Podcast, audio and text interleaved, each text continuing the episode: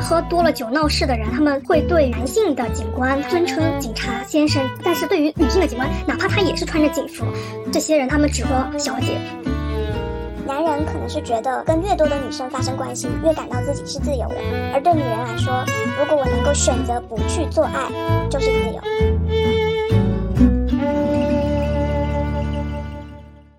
大家好，欢迎来到第六期的紧急下班，我是小徐，我是小念。哦，我们真的是已经好久没有更新了，距离上一期我们录《漫长的季节》这期节目过去了整整两个月的时间呢。快，小徐自白一下，为什么 这段时间主要原因都在我，主要原因都在于我最近这两个月沉迷一些别的兴趣爱好，醉心于新的追星生活。耽误了这么久，主要原因都是在我。好了，没有关系。不过这一次，因为我们两个最后兴趣有一点分歧，最后还是没有看一样的东西，所以这一集我们两个会聊不一样的内容。不过都是女性题材为主的。那要不然是从我先来，因为可能我的话题是不是稍微 轻松一点，或者说是你先来吧。好呀。终于找到一个 新的主题，是想要来跟大家聊一聊的，是最近由网飞出品的一部韩国的综艺。这个综艺的名字叫做《海妖的呼唤：火之岛生存战》，是五月三十号那天在网飞十集一口气上线的一部关于生存竞技类的。这样一个主题的综艺节目，参加节目的这个成员是由不同职业的职业女性，以每队四人的这种形式，在孤岛上面进行一个生存竞技比赛。节目组选取的这个些职业包括警察、军人、消防员、警卫、运动员和特技演员，一共是六组，每组是四个人嘛。然后他们在这个荒岛之上会以职业为区分，每组进行一个有关于领地争夺，或者说是直接进行有关体力、智力方面的这个竞技比赛。然后这些职业选择呢，我觉得也是挺有意思的，是因为这种大众认知上面，如果问说你对于警察的形象，或者说是对于军人的形象。大部分人的脑子里面第一反应的都是一个男性的形象，但是在这里面却选择的都是女性的参加者。我觉得是有重塑这个职业习惯，或者说是这个职业表达不同的一种维度吧。因为我们很少能够在现实生活当中看到参加这些工作。的女性的这种榜样，但是在这个节目当中，它体现的是淋漓尽致，因为它不只是一种职业选择，就它不只是表现出这些职业本身的这个优点，当然它也是更放大了这个女性在这些职业当中是有哪些更多的长处。那天我在豆瓣看完之后，有看到有。豆瓣的一条短评写的是说，很高兴我们这一代能够看到这样子，就是多么希望是在我小的时候能看过这样子的一个节目呢？这样子一个综艺节目的成果，它不仅仅是娱乐性，更多的还是给下一代或者说是给我们同龄的人的一种榜样性的力量。我觉得这也是我看头两集热，甚至是有好好几处都是有热泪盈眶这样一种情绪在在心中了。我插一句，我前两天就是周五的时候和朋友聊天的时候，还说到我小时候在比较小时候，可能在中学之前是没有女性的偶像的。我接触到的啦，可能是我自己比较孤陋寡闻，都是男性的角色。然后电视上看到的都是漂亮的女生，就会觉得我自己的人生跟电视上呈现的女性角色有很大的差异。那我也不是厌烦电视上的女性形象，而是深深的觉得我跟那个媒体所呈现的女性样貌有非常大的差距。所以在读了更多的女作家的书之前，我真的是一个没有女偶像的时代过了很久的一段时间，就可能在十四五岁之前。你这么说让我觉得还挺有感受的。是的，是的，可能要再往回，对于我们来说，十四五岁的这个年纪之后，确实是没有这样子的一个女性力量本身，就是她只是展现力量、竞技感，或者说是更深程度的这种野心。因为感觉媒体当这在我们青幼儿或者说是我们青春期时代，它塑造出来的这个女性角色，她更女性的形象，她更多的是美丽，然后端庄，然后从性格方面，她是更强调女性，她是善于沟通，或者说是善于理解。更多的形象，她是那种老师啊、护士，甚至是很多助手类嘛。我不是说我们，我在这里也不是说这种类型的职业选择还有是任何的问题哈。那它更多的是强调的是女性作为一种连接者、联系者，更弱势一点，但是会更强调互帮互助这一点的这个特征。但不仅仅是这样，女性的力量不仅仅是在我们能够有更多的联系，我们能够有更多更多的这种沟通的。能力更多情感上的共鸣，不只是这样。这个这个节目《海妖的呼唤》这个节目，它也就很好的一方面体现了它作为团队内部，他们每个职业这个小组内部的这种互相支撑、互相相信的这种团队精神之外，他在组与组之间的这种竞技感，然后他有表现出女性。呃的这种野心，他有表现出剪辑出某些组别他的这种恶女感，我觉得也是非常有魅力的。我就是要赢，我要有呃更多的，就是胜负欲吗？是的，是的，这种胜负欲的这种展现，我我觉得是很好的。这个节目的一开头，它有一段是每一个参加的这个成员，他有个自我介绍的环节嘛。然后其中有一个我印象非常深刻，是那警官这一组，就是他警察这个组里面的一个警察，他说他在现跑现场的时候。面对那些喝多了酒闹事的人，他们会对于男性的警官，他们都会说尊称警察先生这样子。但是对于女性的警官，哪怕他也是穿着警服，这些人他们只会对女性的警官说小姐，就是阿嘎西这个，把他去了职业化，只只说他的性别。但是对于男性的警官，他就会尊称他职业的这一部分。这个抽这个区别的对待的感觉是。不管是在这个职业方面也好，我们我们自己类似的这种职场环境当中，都太太能共情了。当然，他们这种更一线的，然后要面对更多冲突的这个职业。这种感受可能是会更加强烈的。男性他就是警官啊，到我这里就是小姐呢。我不是小姐，我是刑警。哇，我觉得这台词真的是非常酷，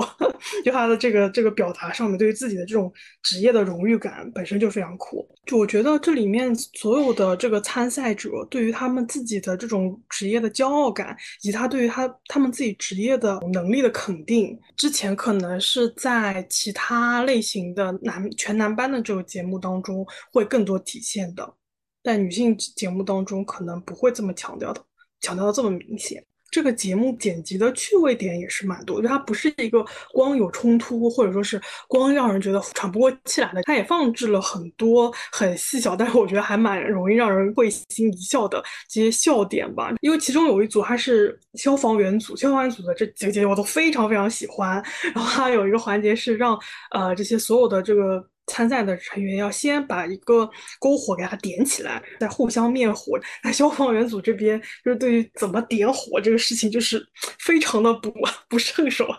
然后其中有个姐姐还吐槽说：“这火这么难点，这个到底是这些山火到底是怎么起来的？”等等。因为我们都知道韩国对于前后辈的这种关系的嗯认可，是我觉得已经是到了一种非常极端的程度了。但是在这里面，当然也有这种前辈，他是。有更高的威望。不同的是，这种女性之间的这种前后辈关系，给我的这种厌烦感，或者说是给我对我的这种不适感，会少了很多。可能也是因为他们之间的感情本身就很好。这里参加的一个军人组，四个参赛的成员当中，应该是有特种兵，然后空降兵，以及在前线有做侦察的不同兵种，但是也是有在特殊部队里面工作，直接的前后辈关系的。他在这么严格的。前后辈关系当中，他们还能有更多的开玩笑啊，或者说是互相调侃，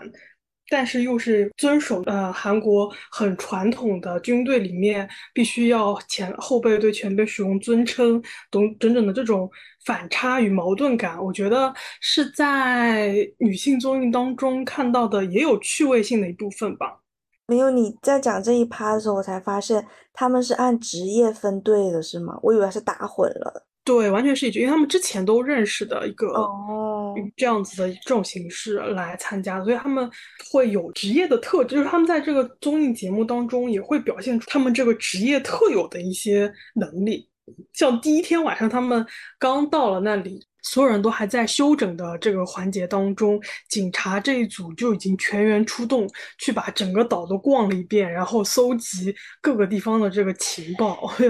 就他们没有人会没有留，不像别的队，他们都都会考虑说我要不要派哪个成员还留留守在这里。他们这个警官组可能都是从来没有人会上门 来去他们家，或者说是去他们工作的地方来，所以他们根本就不考虑这点，全员出动去。去搜集各个不同团队的情报，而且搜集能力都非常强。换到军人这边的话，其他组都会有所有人都在睡觉的这个时间段，毕竟他们觉得可能是没有那么大的这个警惕心。但军人组是。二十四小时轮流会有人在门口值守的，就他们对于这个战略战术的这个安排，跟其他组都不一样，跟他们的这个职业也是有直接的关系了。通过这种游戏比赛竞技的方式来体现出他们各自的这个职业上的表现，让我能知道很多不同的职业的特征，或者说他们的工作的方式。我觉得这点也是蛮有意思的。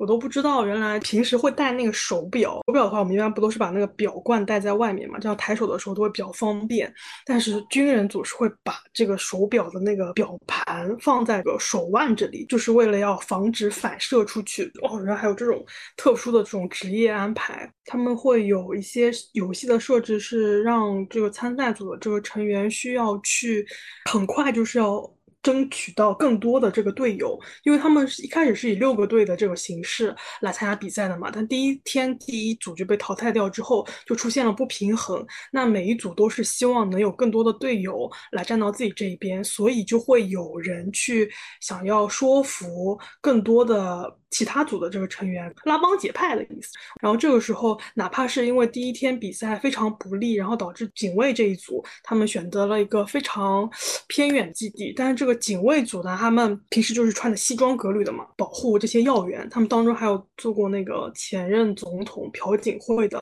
贴身的这个警卫的这样一个姐姐，就他们在孤岛上的这种生存战呢，可能表现的不是那么的好，但是。在怎么沟通，怎么更好的争取到更多的同盟的这种关系，警卫组的队长表现出来的能力，我觉得是这里面最强的。像我刚才提到的，不同职业的这个长处，在节目当中都体现的非常好。这个综艺的班底非常用心的去做了这个群像，然后把每个队的长处和魅力都表现出来。嗯，而这个制作人也都是女性，整个班底都是以女性为主的。我是在 B 站上面看的嘛，我在看这十集过程当中，每一集的弹幕都会因为各种各样的话题来吵架。我相信说，所有能够点进来，还要耐下心思看完前五，至少前两集的观众，他对于节目本身的这个设置，他都是有一种期待在。我就是来看各种各样女性参赛者的表现自己的力量。表现自己智慧的这样一个节目，但是这样一个很觉得应该是一个很单纯的环境当中，大家因为各种各样的话题都会有争吵。比如说他在前半段大家吵得非常凶的一个问题，对于美丽的定义。到底是什么样？因为前面会有人说，我觉得这样子是很美的。我觉得所有的参赛者展现自己的力量本身就是很美的。但是后面的可能会有其他的这个观众会反驳说，美丽这个词本身的形容，它就真的就是一种狭窄，就是一种更偏见的这种标准。就是两方对于语言上到底何为美丽，然后美丽是不是要作为一种评价的标准，以及我们大众是怎么对于美丽的这个词的这种期待，以及这个。节目当中是不是要以“美丽”这两个字来评价这些参赛者等等？因为这个话题大家都吵得非常厉害。节目推行到中段的这个环节，它主要就把最为突出的两组——消防员这组以及军人这一组，它有这种剪辑的，嗯，更倾向性。为了也是制造一些节目的冲突，把他们这两组作为主要的竞争的对象来进行剪辑。军人组这边呢，是更有野心，他们对于规则解释可能不是那。么明确，导致他们有一些犯规的行为，双方之间会有更多的争吵。对于女性在于竞技节目当中要怎么遵守规则，社会上对于女性的这个道德标准的要求是不是过高等等这个问题，大家也争执的非常厉害。还有小的点，比如说是所有的参加的女性节目的七天的设置当中，会有多少女性在这期间会有来月经？那对于月经的这个怎么处理？大家是不是要默认是都要有通过吃各种激素的药物把它延后啊？啊，还是说要顺其自然？既然是女性每个月都要来的这样一个正常的生理现象，有必要因为这一个节目而进行调整吗？如果说它不调整的话，是不是有一种不公平？那生理现象本身是不是就是对于女性来言非常不公平的一件事情，也要成争执？就是整个弹幕吵架的话题是非常非常多、非常非常复杂的。我我觉得是挺好的一个现象。我不知道小念能不能理解我的一个想法，就是。对于这种公共话题的讨论，我觉得是越多越好的，而且这个话题势必是只有在这类型的节目当中，大家才会聊的这么多。虽然这个弹幕上的表述，它是很，嗯，怎么说，它的维度上面不可能有多么深入，它不可能说我写个一万字的文章来互相反驳，或或者说互相更深度的讨论，但是必然势必是要刺激更多人来思考这样类似的话题的。那我们。如果说没有这个节目本身的存在，我觉得可能是催生不了后续这么多相关的讨论。我觉得讨论度本身就是值得肯定的一件事情。哎，至于这个当中怎么来评价美丽，或者说是仅仅是道德感怎么样，大家每个人心中是各有各的分寸。我觉得。讨论是 OK 的，但是更多的这种分裂、互相攻击的话题也是很容易在这种背景下面产生。就是这个尺度的把握，不能要求说每个人都不上升到攻击、审慎攻击的这种程度，但是大家都有在沟通，本身是好的。我要说就是，那你是逛少了豆瓣呢？豆瓣女权大本营这些话题每天都在吵架，吵一万遍，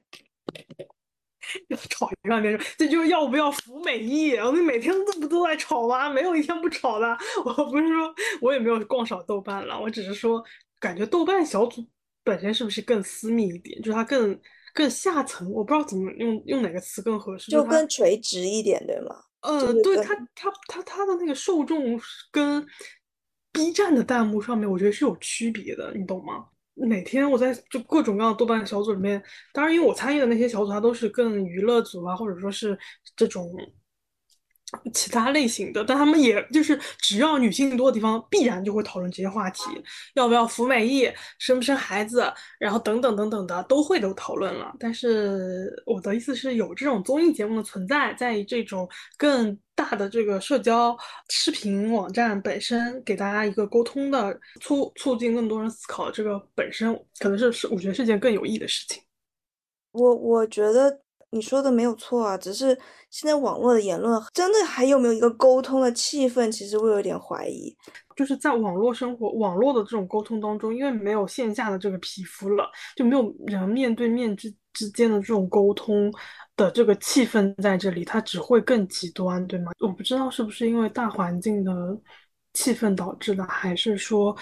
上网的人变多了，嗯，可能是不极端的话，大家都不会关注了。只有极端极端的这些话本身的输出，可能才会引起更多的人的注意，所以才会大家都是更更更往极化来走了。嗯，之前我看了有个微博是在讲自闭症的儿童，他和正常儿童有什么差别啊？就是说，如果我今天在一个盒子里放一个红色的球给这个自闭症的儿童看，然后就问他，如果把这个盒子关起来，问其他的小朋友，这个里面放了一个球是什么颜色的？你觉得小朋友知不知道？他说知道，小朋友都会知道这是红色的球。所以，就自闭症的小孩和其他儿童的差异，就不知道别人的想法跟自己是不一样的。他知道的事情，别人不一定知道的，所以他才会觉得跟别跟人交流是一个。没有必要的事情，因为他觉得我知道了，别人都知道了，然后他就不懂得沟通这件事情，就是要弥合这个信息和认知上的差异。所以我觉得网络就是加深了大家有点这种自闭的倾向，是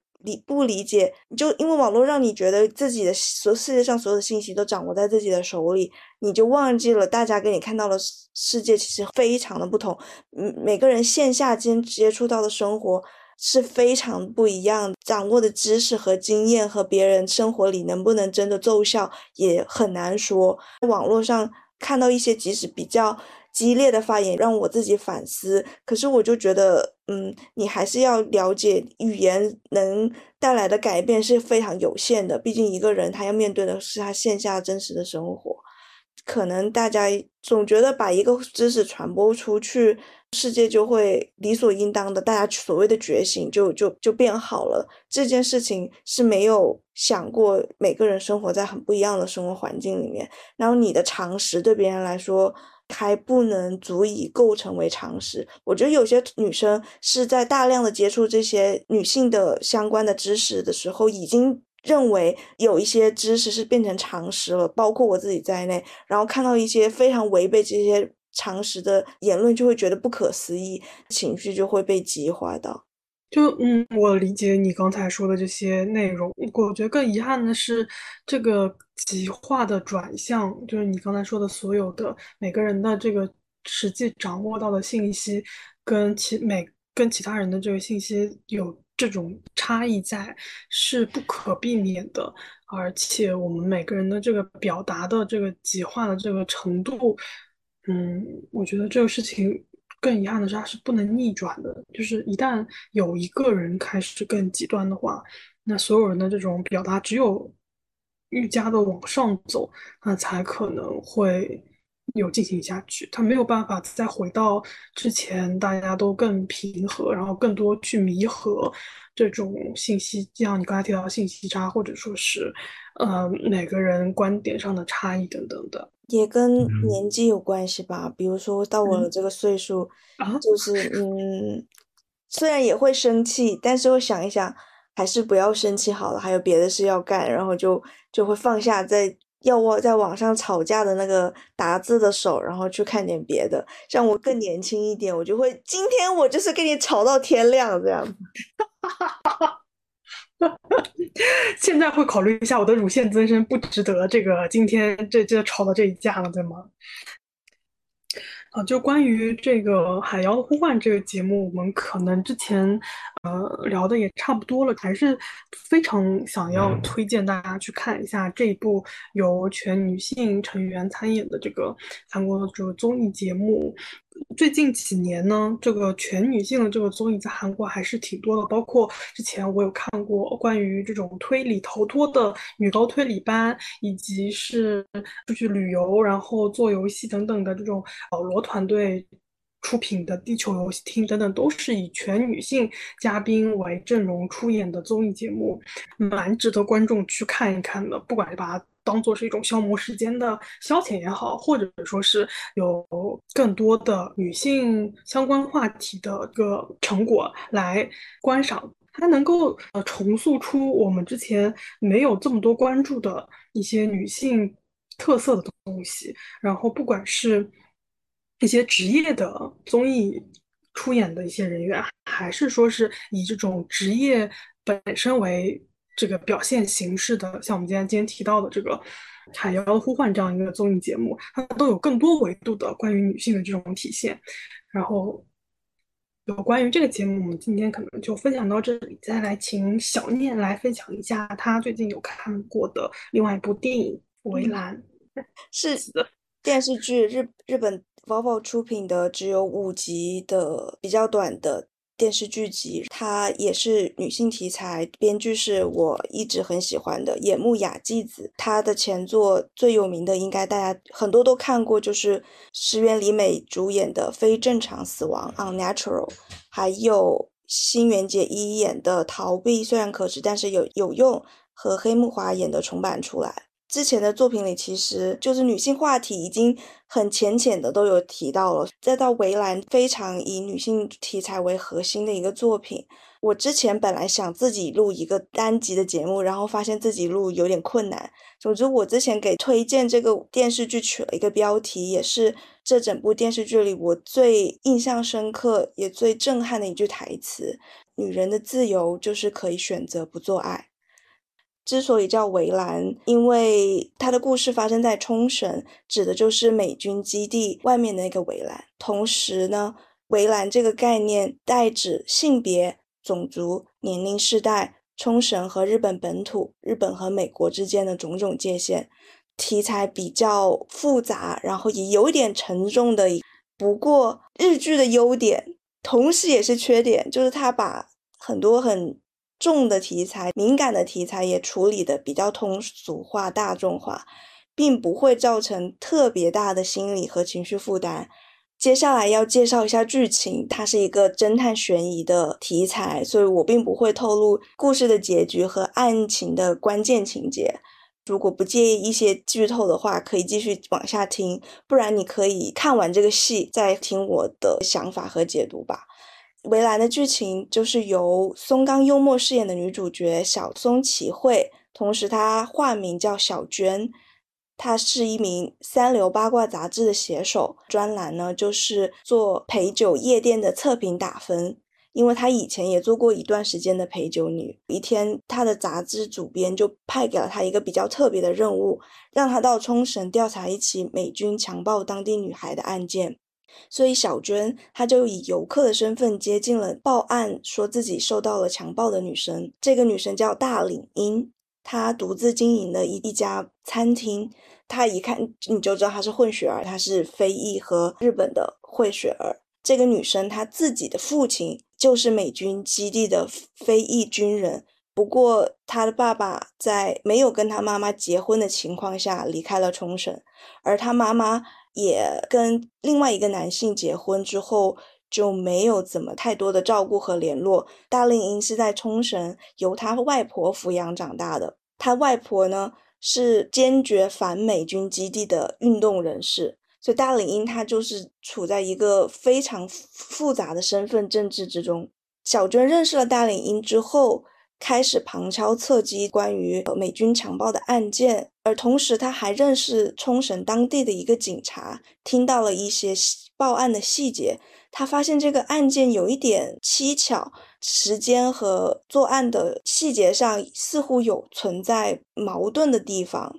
加上他知道大领英他外婆是反美军基地的积极运动人士。就有一点怀疑他是不是报了假案，由此想引起就是大家对美军的反感，就是掀起这个反美军基地建设的那个情绪。接下来要稍微透露一点点关键环节，小娟后来发现了是。大领英她不是受害者，她是帮她一个高中女生的朋友报了这个案。受到性侵的是这个高中女生 Luna，但是她是未成年，她不敢自己报案，也担心家里人知道这件事情。而大领英又不想，因为她不报案，放过了一个施害者。从高中女生 Luna 那里得知了整个案件的过程。然后他自己又重演了一遍案件，他自己特地去了那个案发现场，摄像镜头是有拍到他的，让警方在初步调查的时候相信了他的这个案件的情况，然后就开始展开调查。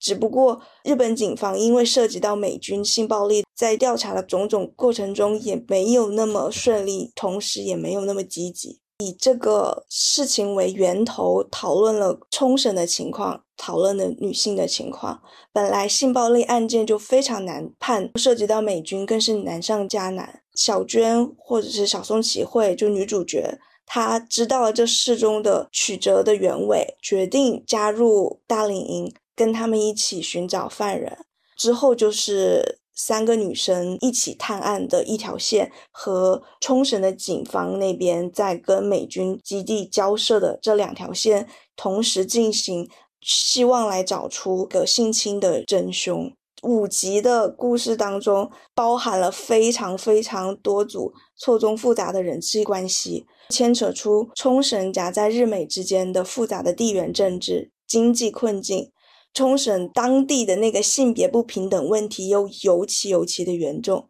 嗯，里面就提到冲绳很多女孩子都是十八九岁或者二十岁左右就结婚生小孩了。其实冲绳应该是日本整个平均工资最低的一个县，最穷的一个地方，在这个情况下，女性的那个生存境遇就更加更加的糟糕。那个混血儿在这里面也是一个很复杂的课题。美军基地的关系让冲绳有大量的混血儿，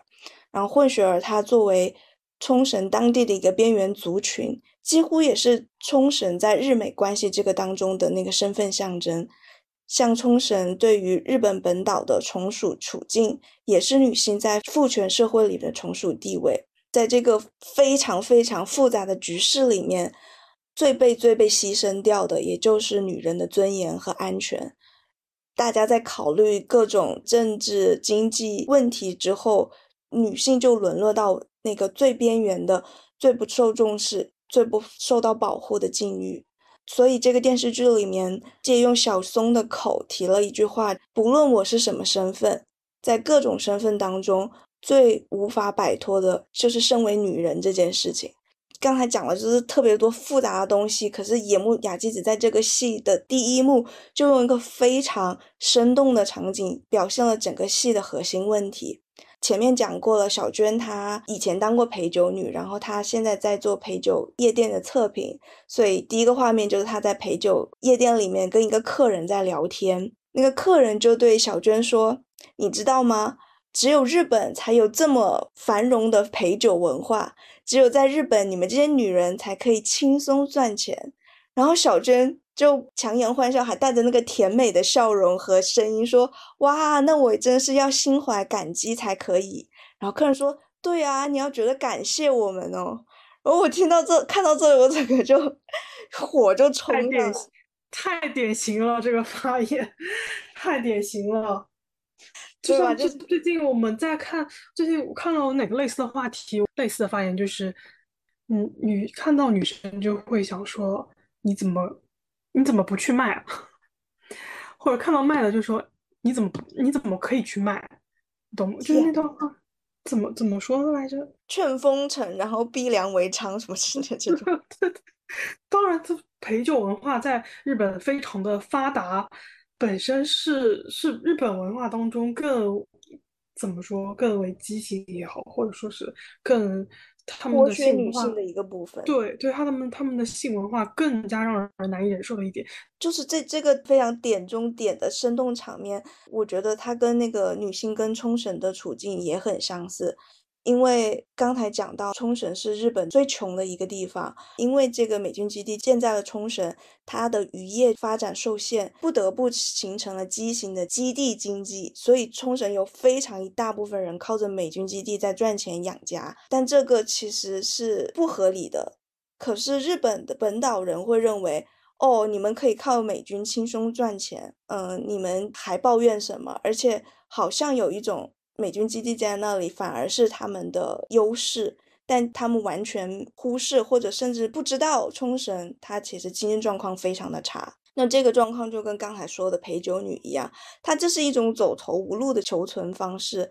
但却被说成是轻松赚钱、需要感恩的职业，就非常的讽刺。对，就就这就像是在国家政政治关系当中类比于性别问题，也是因为在这种表现当中，它更像是女人是两性关系当中更弱势的一方，然后在地缘政治当中，日本对于美国来说，它是更弱势的一方，它的受害者永远都是更弱势的那一边，但是却要无视受害者的痛苦，他把这两组，我觉得是一种有微妙又很类似的对比吧。而且同时反而被说成了你是获利的那那一方，颠倒黑白。还有另外一个，就是我开头点到的，在电视剧第二集，女主角齐慧当时是和一个男性和一个客人发生完关系之后，她说了一句话，就她当时在打电话，她说男人可能是觉得跟越多的女生发生关系，越感到自己是自由的，而对女人来说，如果我能够选择不去做爱，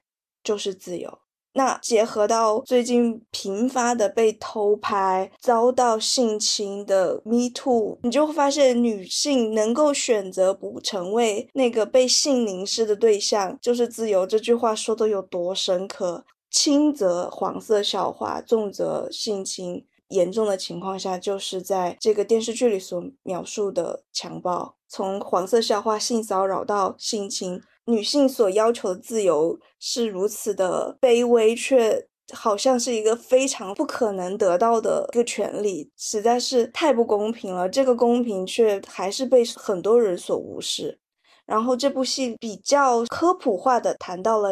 性暴力对女性身体和精神上造成的伤害，大环境对性侵受害者的敌意，介绍了一些性侵受害之后会出现的情感障碍。因为它是五集电视剧，篇幅其实蛮有限的，不会把很多事情讲的那么深入。不过我觉得，就起码在大众层面有提到了一些很重要的课题。另外说一句，这个新垣结衣在这个电视剧里有客串当心理医生，高中生露娜跟新垣结衣打电话求助。他发生了性侵这件事情之后，一度想要去援交，因为他希望可以淡化这个性暴力对他的伤害。他觉得自己如果再去跟另外一个人发生关系，他可以心里当做性行为是一个没什么大不了的事情，而减低之前的那个性暴力对自己的痛苦。还有提到就是说，受害者可能会把从对罪犯的恨意转移到别的人身上。他可能会觉得，如果只是他和这个罪犯之间发生了这件不堪的事情，只要没有人知道的话，可以假装没有发生。但如果是有人知道了他受害，他反而会更恨那个知情的人，会觉得因为这个知情的人存在，让他自己一辈子陷入到这个受害的屈辱当中。那这里呢，就牵出了另外一个剧情，在讲这个电视剧不得不剧透啊，不然没办法讲清楚。女主角小娟。他自己的妈妈就在他儿童年的时代受到过性侵，因为他们家是单亲妈妈家庭，就有邻居的那种居委会的叔叔试图性侵了他妈妈。小娟是目睹了这个场景，所以他们母女之间关系从此变得非常的冷漠，分裂了他们两个人。小娟她在这件事情之后，非常的不知道为什么妈妈从此就疏离了自己。新垣结衣作为心理医生向她。解释了这些受害者可能会出现的情况，小娟才第一次知道，原来她妈妈是觉得女儿目睹了自己受到伤害的情景，在她的心里，女儿也是加害者的一员。因为女儿的这个知道、这个看见，让她永远的无法洗脱这种屈辱感。这个时候，小娟跟她亲亲母亲已经非常久没有联络，在新垣结衣跟她对话之后，小娟才跟妈妈通了电话，她就说。大概的意思就是，他现在已经长大了，比起妈妈受害的那个年纪还要大了。所以我现在打电话想跟那个时候的妈妈说，作为姐姐跟那个时候的妈妈说，你没有做错。然后这一段母女和解的剧情真的非常动人。然后我讲到这我都快哭了，哭了。对，天呐，对，他就说说我，我现在作为姐姐想跟妈妈说，你没有错，就是太感人了。小娟后来又觉得只有母女之间才能做得到这种这种类型的和解，因为她能够。其实小娟在这个目睹这个性暴力事件的时候，她也受到了伤害，这个可能也造成她后来去当陪酒女，因为她也想试图就是淡化这个性行为这件事情，她希望这好像对女性来说不是一个很。痛苦的事情，这当然电视剧里没有说啊，我们可以猜测，可是不是受到这样的影响？就小娟后来还讲了一句话：我们没有办法伸张正义，是因为这个世界不正常。野木就在这个发挥了他一贯的长处吧，就是这个戏里还是也挺多京剧的。我觉得在看到这里的时候呢，也想到上野千鹤子，他在好几本书也提到母女之间需要一场公平的对决。在这里，小娟她终于就是成为了一个跟她妈妈当时差不多的年龄，在心智上可以跟妈妈同等的对话。这这件事情可能是很多母女关系当中都希望可以获得的一次机会。但我觉得现实生活中很多时候没有这种机会，是母女之间的那个心理年龄没有办法对等。就有时候女儿成长到了比母亲成熟，有时候女儿永远成长不到跟母亲一样成熟。嗯，就只是只是关于这一个话题，是真的只有在一定要只有在心理年龄达到同样的成熟度的时候，才有机会来做这样子的对决嘛？就是原因你刚才提到了上上野的话，上野的话其实是指不是不只是指年龄了，他是说权力关系，但是年龄肯定是一个很重要的原因啊，因为年龄才会有经济自由，你的历练什么之类的才会足够到你跟母亲去进行一个公平的对决。应该铃木良美那本书也提到这件事。当时他没有机会跟母亲进行一个公平的对决，是因为他母亲之后不久就生病了。那面对一个病弱的母亲，你是绝对没有办法来一些交锋的。那这个时候，女儿又再一次成为了那个只能言听计从的角色。嗯，对，他跟 铃木良美的这个对对谈那本书当中有提到，因为铃木良美的这个母亲。在他的成长过程当中，一直都是更强势那一方的。然后他也在书中提到，他长大之后有去做陪酒，然后也有去拍 AV 等等。在他看来，在性行为方面非常出格的一些行为，本身也是对于母亲这么多年的一种管控，或者说是对他对母亲对于他的这个底线到底能容忍到什么样子地步的一种尝试。就他们。之间的这种权力交锋，可能他没有达到那种最后语言上的那种形式，而是它变成了一种非语言型的各种行为上的交锋了。就通过这种形式，在我看来是非常极端化的一种方式来进行的。是铃木良美那个行为，也是想逃避他母亲对他的理解嘛？因为他觉得他母亲在观察自己，似乎。对自己的一切都了若指掌的这种，甚至有一点看清的感觉，让他非常的不能够忍受到，他要去选择一件他母亲绝对不能理解的事情。